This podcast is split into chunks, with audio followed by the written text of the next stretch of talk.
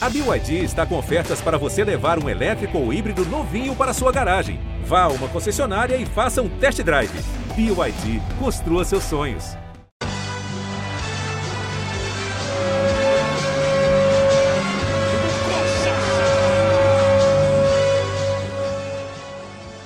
Fala torcida Coxa Branca, eu sou Fernando Freire, repórter do GE.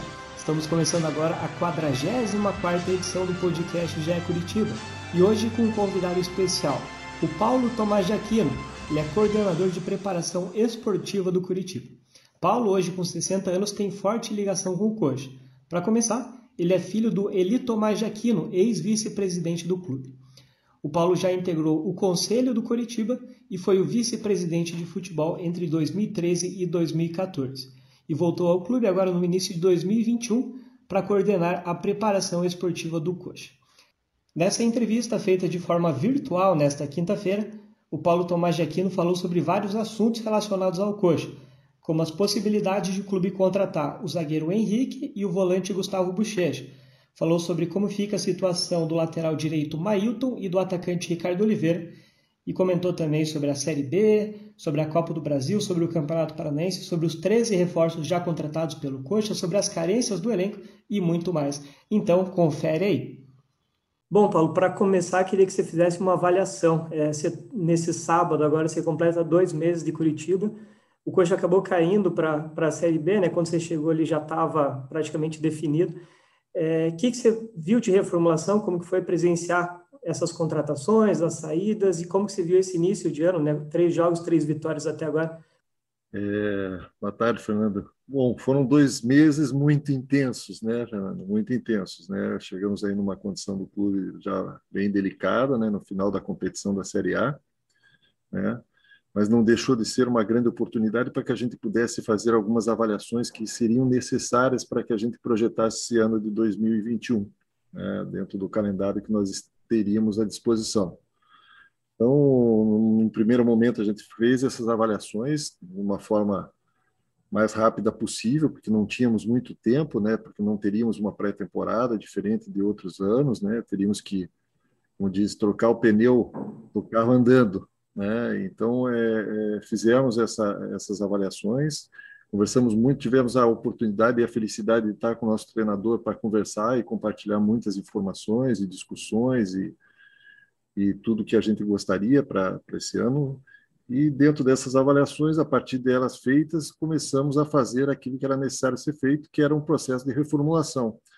E essa reformulação foi praticamente uma reconstrução, né, Fernando? Porque não é natural uma equipe ter uma mudança tão radical, né, no número de, de atletas. Geralmente, de um ano para outro, são poucos atletas, mas é, é, felizmente ou infelizmente, eu acho que muito mais felizmente, a gente teve a oportunidade de reconstruir a, a equipe, né? E, e, não e esse processo ainda não terminou, né? É um processo que que está ainda em andamento e não deixa de ser em alguns momentos até contínuo, né? Porque o futebol é assim, né? Mas indiscutivelmente a gente agora passa por uma situação muito mais pontual, né?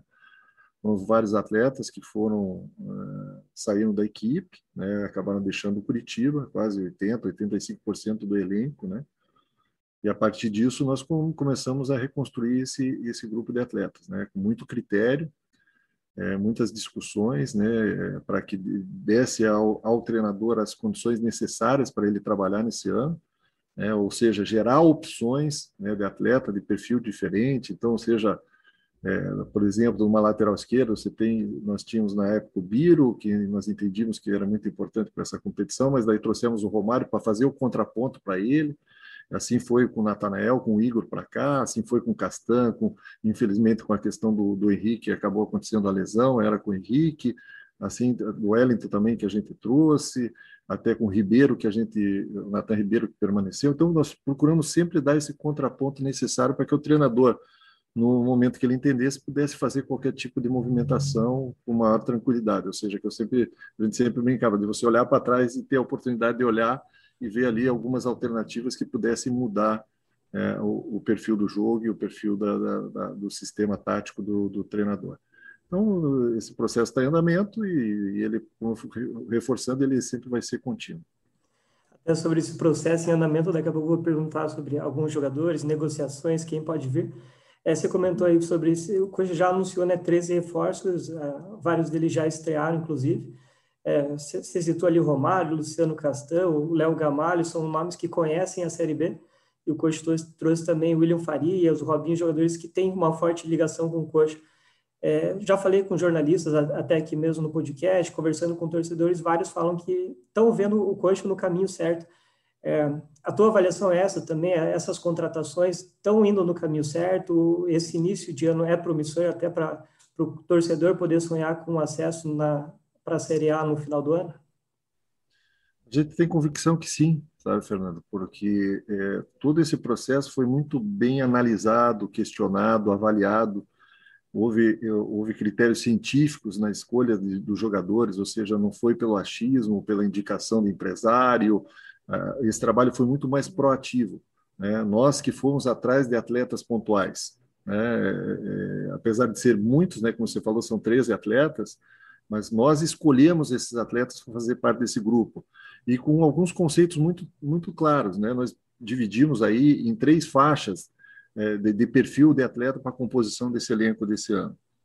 É, a primeira faixa são aqueles atletas formados nas nossas categorias que estão ali, né, que vêm da base, que, das categorias menores, né? Aí depois uma faixa de atletas aí que a gente entende que é da faixa de 21, 22 anos até 26 anos, e depois aqueles atletas mais maduros e mais experientes para dar esses contrapontos que, a equipe que, que, que a equipe precisava. Tanto é que, para vocês terem uma ideia, hoje a idade média da nossa equipe hoje gira em torno de 26 anos e meio né, a Idade Média. Então, a gente acredita que esse, essa, essa situação heterogênea desse grupo vai nos permitir uma condição diferenciada para a competição. Então, eu não tenho dúvida nenhuma que o Curitiba está no caminho certo, tem muita coisa para acontecer. O torcedor tem que ter um pouco de paciência, porque, como eu falei anteriormente, é uma reconstrução, mas os primeiros jogos aí já mostram uma, um perfil de equipe muito diferente daquela que nós encontramos quando chegamos. Né? É, é um grupo de atletas muito comprometidos, é, aqueles atletas que não, não, não gostam de perder, não admitem perder. Isso é muito importante. Claro que as derrotas vão acabar acontecendo, né? Espero que sejam muito poucas, né? E a gente vai trabalhar incessantemente para que isso não, não aconteça. Mas é, é, o perfil do nosso grupo hoje eu estou muito feliz é, e acho que nós estamos fazendo um, um trabalho que, que o torcedor do Curitiba vai gostar bastante. Até sobre reforço, você falou ali que o Coxa ainda não fechou o elenco, né? Deu a entender isso. É, sobre o Henrique, zagueiro que hoje está no, no Belenense, começou no, no próprio Coxa, passou por Fluminense, Corinthians, defendeu até a seleção brasileira. É, o que, que tem de, de, negociação, de interesse, enfim, em que nível que está esse interesse sobre o Henrique? É, todo grande, grande jogador, é, ele é interessante para o clube. Né? Mas é, essas contratações demandam uma série de, de, de situações. Né? Nesse momento, eu diria que não, não, existe nada concreto com relação ao Henrique. Né? É, agora, indiscutivelmente, é um atleta que dispensa comentários. Né? Eu acredito que seria um sonho para o torcedor Coxa Branca ter o Henrique de volta para o alto da glória. Né? E seria um privilégio a gente poder proporcionar isso para o torcedor. Mas são, é, é uma operação muito difícil, né? são operações muito difíceis. Mas, indiscutivelmente, é um atleta que dispensa comentários, né? Seria uma referência muito boa para o nosso grupo. Até sobre o sonho da torcida, o, o torcedor chegou a sonhar com, com o Miranda e com o Rafinha. O Miranda, até por ele ter dito que a preferência dele, se voltasse para o Brasil, seria jogar no coxa. É, é, é, a decepção, digamos, com essas duas não vindas, pode fazer o coxa fazer um esforcinho a mais para ter o Henrique, que também é um jogador com forte identificação com o coxa? É, é, Fernando, eu não diria que é uma decepção, porque nós não tínhamos uma. uma quem provocou a, toda essa situação de, de, expectativa da vinda, principalmente do Miranda, foi o próprio Miranda, foi o próprio atleta. E nós tínhamos consciência que seria uma situação muito difícil, até porque na, na época é, que conversamos, ele tinha contrato vigente até o meio desse ano de 2021 com o time da China. Aconteceu que houve uma situação pontual com ele lá na China, né? Até o clube acabou até saindo de atividade, inclusive o clube campeão, uma coisa muito interessante que aconteceu com o clube dele, e o que antecipou ao retorno dele ao Brasil. Né? A vontade do atleta eh, foi de ir para São Paulo, mas em nenhum momento a gente criou nenhum tipo de expectativa com relação a isso. Né? Com relação ao Rafinha, o Rafinha sempre deixou muito claro que esse ano ele não, não era a intenção dele vir para Curitiba. É, ele tem falado nas, na, nas redes sociais e na mídia, de uma forma geral, que, que o projeto dele Curitiba seria para o ano próximo. Né? E eu torço para que isso aconteça, né? mas nós sequer conversamos sobre essa situação, até porque ele estava numa situação quase consolidada com o Flamengo, acabou não acontecendo, com o Grêmio, e, e agora acabou confirmando com a, com a ida dele para o Grêmio. Então, eu torço, como, como todo torcedor, para que o Rafinha, o ano que vem, venha a, a, trabalhar com a gente. Mas aí é uma situação que não podemos nem tratar esse assunto agora, porque agora está muito distante. Tem muita coisa para fazer esse 2021 hein? Só mais um, um, nome que pintou nos últimos dias, o Bochecha, ex-Botafogo, está no Juventude, tem a concorrência do, do Goiás também, que é o clube interessado. É, como que está essa negociação, essa sondagem, o que, que tem sobre o Bochecha? Não, o Bochecha, é, é, como eu falei anteriormente, todo, todo grande atleta nos, nos interessa, né? O Bochecha, é claro que faz parte de um, de um grupo de atletas que nós colocamos no nosso radar. Só que é outra operação que também não é simples. É um, é um atleta muito desejado. Ele foi destaque na, na, na Série B. Né? É um atleta jovem. Né? Teve uma passagem muito boa no Botafogo também. É, é, mas nesse momento eu diria para você que ainda não há nada de, de, concreto. Agora, se está no nosso radar, claro que está. Todo, todo grande atleta tem que ter, o Curitiba tem que estar observando. Só para encerrar esse assunto de possíveis contratações, é, tem, não preciso nem citar nomes, né, mas tem mais algum jogador em andamento? O torcedor pode esperar alguma surpresa na, nos próximos dias, nas próximas semanas? Ou a tendência é que, tirando Bochecha e Henrique, é, os próximos reforços venham só no, no futuro mais distante? É, eu, eu, diria que você que está falando a questão do Bochecha e do Henrique, não sou sim, eu que estou falando. Mas é, é, nesse momento a gente está muito feliz, sabe, com o grupo que nós estamos trabalhando. Estamos aqui em, Joinville, né, trabalhando com um grupo aí de, de 27, 28 atletas. A gente está muito feliz pelo retorno de alguns atletas que estão voltando aí, que no caso Matheus Salles, Ceruti, é, o próprio Natan Ribeiro que voltou a, a, treinar com a gente, é, o Lucas Natan que chegou, já está tá praticamente condicionado, quase no final, reta final do seu condicionamento. É, hoje eu entendo que o Curitiba está tá, tá, tá, bem consolidado aí para começar essa competição, uh, começar a competição, não, dar sequência às competições que a gente está disputando e começar a Série B. Agora, claro que sempre a gente tem que estar tá sempre observando algumas situações e isso não, não vai parar e vai ser constante até o, o momento que, que o, o prazo de inscrição nos permitir. Né? E até porque pode acontecer, acaba acontecendo situações como a do Henrique, que houve uma lesão né? O, o Henrique estava no nosso planejamento e se lesionou. É uma lesão que não é simples, uma lesão que vai demandar, algum tempo e que, claro, que a gente vai começar a observar com mais atenção um zagueiro, é uma coisa natural. Né, até para fazer essa reposição. E isso pode acontecer de uma outra forma também, e até para uma saída de um atleta ou outro do, do, do, grupo, isso pode acontecer. Aconteceu com o Neilton recentemente, a saída estava no nosso planejamento, mas acabou saindo. Né? Mas futebol é assim, é cíclico e nós estamos atentos a isso, mas o nosso grupo hoje está tá, tá muito bem organizado. Sobre a, a Série B, né? lógico, ganhar o Campeonato Paranense é importante e longe na, na Copa do Brasil também, mas a, a, Série B vai ser a prioridade do coach. A gente vê, né? A Série B vai ter é, Botafogo, Vasco, Cruzeiro, Vitória, aqui do Paraná, Operário e Londrina, que são times complicados também. É, a, apesar de hoje não ter nenhum time brilhando assim no futebol brasileiro, até por ser início de, de temporada, você acha que vai ser a, a, Série B mais difícil dos últimos anos? É, a, a se desenhar pelo, pelas equipes que vão participar, eu não tenho dúvida nenhuma, né? Mas e, tudo sinaliza para uma Série B muito competitiva, né? No nível altíssimo, eu diria para você, ímpar na história da Série B, né? ímpar na história da Série B, times muito tradicionais, né? É, a gente tem quase que absoluta certeza que as dificuldades vão ser muitas, muitas. Mas a gente está também com a, com a, com, a, mesma certeza que nós vamos buscar uma, fazer uma grande competição, né? até pelos primeiros passos que têm acontecido, ou reforçando o que eu falei, é, são apenas os primeiros passos, né? são os, os primeiros jogos, com situações muito difíceis, vocês têm acompanhado todas as dificuldades que está tá de se fazer futebol nesse país e nesse mundo, né, em função da questão da pandemia. Mas mesmo assim, nós tivemos um primeiro jogo da Copa do Brasil, uma situação que também existia um, uma pressão é, psicológica e emocional muito grande em função do histórico da, de, do clube não ter passado na, nos últimos dois, três anos da primeira fase. Né? A questão do próprio local que nós jogamos, é, com um estádio com, com, com uma, uma, certa dificuldade, muito calor, o, o gramado não tão satisfatório. É, primeiro jogo, é, conseguimos é, fazer, um, na minha interpretação, um ótimo jogo, né, bem seguro, né, apesar de ter, ter sido um placar mais, fizemos um placar seguro. Nos últimos dois jogos aí que a gente fez pelo Campeonato Paranaense, na cidade de Arapongas, no qual eu gostaria, inclusive, de, de, de agradecer de coração de tudo, da, da, forma como Arapongas nos recebeu.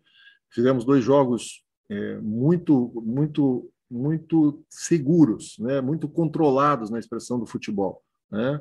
E com uma, um jogo com o Maringá com uma grama alta, que o Maringá não permitiu que cortasse a grama, mas mesmo assim controlamos o jogo. No jogo do, de própria contra o Cascavel, que foi aquele jogo absolutamente atípico. Eu costumo dizer que tanta coisa tem acontecido para nós nesses últimos dias, que até aquele, a, a, aquela quantidade de água que nunca aconteceu em Arapongas acabou acontecendo. Fizemos um jogo de começar num dia, acabar no outro é você manter, manter o mesmo nível de intensidade e concentração do atleta numa situação daquela é muito difícil. É, foi uma, uma missão muito difícil, mas conseguimos ganhar o jogo, mesmo tendo sofrido um, um empate numa situação pontual, mas o time se comportou muito bem e reagiu muito bem àquele empate e buscou a vitória. Então, é, tudo isso é, são sinais positivos para a gente. Né? Vai, vai, o, o, clube precisa ainda buscar a sua identidade, seu perfil, seu esquema, os atletas nas devidas posições, os casamentos que são necessários, mas eu costumo dizer que isso é o dia a dia e isso é um trabalho do professor Gustavo, que a gente deixa a critério dele resolver essa situação. O importante é que ele tem boas opções em mãos, que era essa a nossa missão aqui. Sobre a, a, categoria de base, acho que você mesmo falou, vários diretores, o presidente falou, enfim, é, é um assunto não só do coxa, é, é importante no, em todos os clubes brasileiros, né, ainda mais nesse momento de pandemia. É, como que se avalia as categorias de base do coxa hoje, principalmente vislumbrando agora a temporada de 2021, em relação a jogadores, possibilidades né, de reforçar o elenco principal? O mesmo processo, né, Fernando, que aconteceu na categoria principal, porque agora eu não falo mais em base, eu falo em categorias, porque to, todo, todo, todos os atletas e comissões estão sob minha responsabilidade, além da análise de desempenho. Né? Daí temos a área de captação, onde nós temos lá o, Gasparino, que é um profissional altamente competente, né? que nos, tem nos ajudado muito na, na, na montagem desse grupo, e tem também a área científica lá com, com o Rodrigo, é, é, a, a, as categorias, as demais categorias, todas estão tendo a mesma atenção. É, é, não existe mais a base, existem as categorias, ou seja, o mesmo gestor ele toca todas as categorias. E isso também nos dá uma condição melhor, né? Até para a gente identificar perfil, estabelecer perfil de jogo, perfil de atleta. É, e tudo isso está sendo feito. Foi feito isso no sub-20, né? Como você deve ter, no, as notícias já circularam que nós tivemos que fazer uma reformulação muito grande no sub-20. Nós tínhamos lá 44 atletas, 43 atletas sub-20, e é era um número absolutamente incompatível para se fazer um trabalho. Né? É, assim como tinham 46, 48 atletas no sub-17, é um número incompatível. Então, foram queimadas algumas etapas com isso. De que forma? Estabelecendo um número é, é mínimo de, de atletas para se trabalhar por categoria, provocar o processo sucessório das categorias, ou seja, a gente estabelecer um processo sucessório dos atletas, ou seja, que é, no profissional. Se nós temos lá hoje, voltando a citar um exemplo, na lateral esquerda, nós temos lá o Biro, o Romário, aí nós temos o Ângelo, nós temos o Natan, e assim para baixo, dentro das categorias, para provocar essa sucessão, para que o clube seja o clube formador que ele é. Né? O Curitiba, indiscutivelmente, é um, tem que ser e sempre será um clube formador. Né? Ele não tem um perfil de ser um clube comprador. Né? Eu acho que isso é muito mais difícil. Então, tudo isso foi analisado. Então, nós reestruturamos isso, estabelecemos um número mínimo de 30, 33 atletas por categoria. Percebemos algumas, algumas necessidades nas categorias. Por exemplo, no 20, a gente observou que nós tínhamos muitos meias, é, laterais e não tínhamos atacantes extremos, nem atacante de, de, frente, com alguma carência de zagueiro. Então, você veja, com um número excessivo de 46 atletas, nós tínhamos carências dentro da categoria. Então, a gente tem que tomar uma decisão é, fizemos essa reestruturação, trouxemos alguns atletas para a categoria sub-20 para compor esse novo grupo. É, isso está sendo muito positivo. No primeiro momento já fizeram um belíssimo jogo da, da, na estreia da Copa do Brasil com essa categoria, né, um jogo lá em Criciúma. Então, é, na mesma forma, 17, estamos tendo as dificuldades muito grandes da reaproximação dos atletas em função da pandemia. Vale observar, eu não consegui ainda, não conseguimos ainda trazer a categoria sub-15 para trabalhar. Então, por mais que se faça os trabalhos online, você sabe que indiscutivelmente esse período vai ser danoso. Nós temos certeza absoluta que nós vamos ter é, muitos problemas na, na reapresentação, porque são atletas que podem já não estar tá performando da forma como performaram antes da pandemia, mas a gente está ciente que não é um problema só do Curitiba, é um problema do mundo de uma forma geral. E, e a nossa obrigação é fazer um exercício para que isso aconteça o mais rápido possível, de você conseguir reaproximar, seja o 15, seja o 13, seja o 11, para que a gente consiga colocar aquilo que a gente entende que é o melhor dentro desse processo de formação do clube. Sobre o, o lateral direito, ele tinha contrato, tinha acabado, né, o empréstimo, acabou renovando. É, existe alguma possibilidade de ele jogar no coxa ou é uma renovação só para ele tratar a lesão aqui e, e, quando acabar o contrato já, já vai ser liberado? É, não, a, o Mailton não vai continuar com a gente. O Mailton, infelizmente, ele teve uma, ele teve uma situação de uma lesão, e daí nós, nós fomos obrigados a fazer uma, não foi uma renovação, e sim uma extensão né, de, de, de prazo contratual, para que ele pudesse fazer o processo de recuperação junto com a gente. Afinal de contas, é uma obrigação do clube, né? Entregar o seu clube de origem na, em sua plena condição para, exercer a profissão dele. Então, ele deve, em breve, eu acredito que em breve, ele deve estar retornando aí para o Atlético Mineiro, para, da onde ele, ele tem o seu vínculo.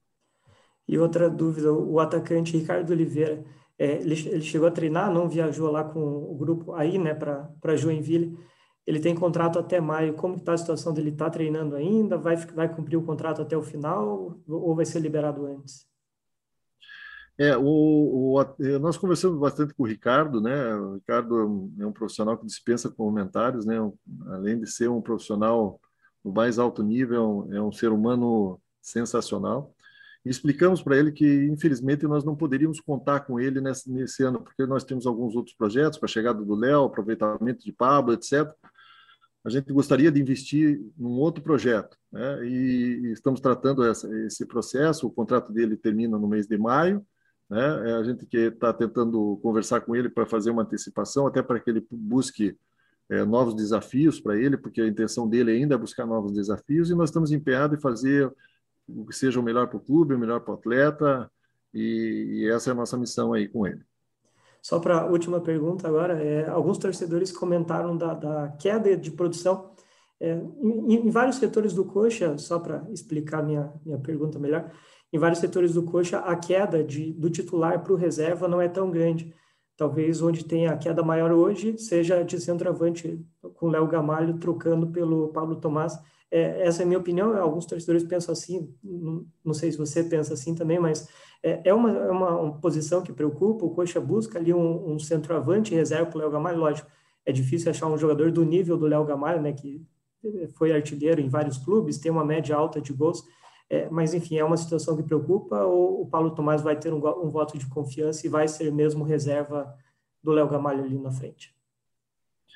É, é, nós temos atenção para todos, é, né? indiscutivelmente essa, essa questão do Léo aí, é, que ele poderia, o Léo poderia até ter jogado no jogo anterior, mas a gente, em comum, em comum acordo com, com a comissão, a parte médica, a parte de recuperação, entendeu que era importante poupá-lo. É, quem estaria fazendo também essa função, e faz muito bem também, o próprio Vagninho joga naquela função ali, mas infelizmente ele acabou sendo expulso também. E tem o próprio Pablo. Né? O Pablo é um atleta formado nas categorias de base do clube, tem um processo de formação, jogou o último jogo, é, fez uma boa partida. Então, mas claro que a gente sempre está atento. Né? A gente tem que estar atento né, para que gere uma, uma, alguma outro tipo de opção para o treinador. E se, e se o mercado nos permitir, a gente vai buscar. Nós temos também um respeito muito grande com orçamento aqui no clube, isso é uma coisa que é, é condição dentro do Curitiba hoje, na nova gestão, o respeito ao orçamento do clube. Então, nós não podemos fazer nenhum tipo de, de, de, investimento que não seja dentro das possibilidades do clube que nos permita. Então, nos foi estabelecido um orçamento para esse ano de 2021 e a gente está procurando seguir isso rigorosamente até é, porque é, em função da queda do clube para a Série B, é, é, todo mundo sabe das consequências financeiras que isso trou trouxe para o Curitiba. Né? E o clube tem que se readequar a essa nova realidade e, e, e, eu acredito que vai dar tudo certo mesmo com essa redução desses custos aí e orçamento para 2021. Então é isso, Paulo. Muito obrigado pela, pela atenção, pela conversa, pelos esclarecimentos, né? Várias dúvidas que o torcedor tinha aí. É, boa sorte nessa reta final de preparação em Joinville e na, no Campeonato Paranaense, na Copa do Brasil. Muito obrigado e até a próxima.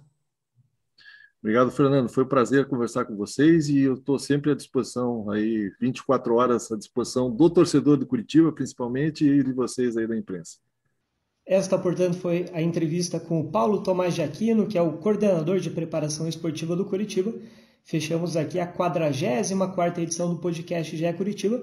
Normalmente a gente faz o podcast toda terça-feira, mas como tivemos uma entrevista nessa semana, saímos um pouco da programação. Mas na próxima terça-feira a gente volta a falar do Curitiba aqui no GE. Valeu, até a próxima!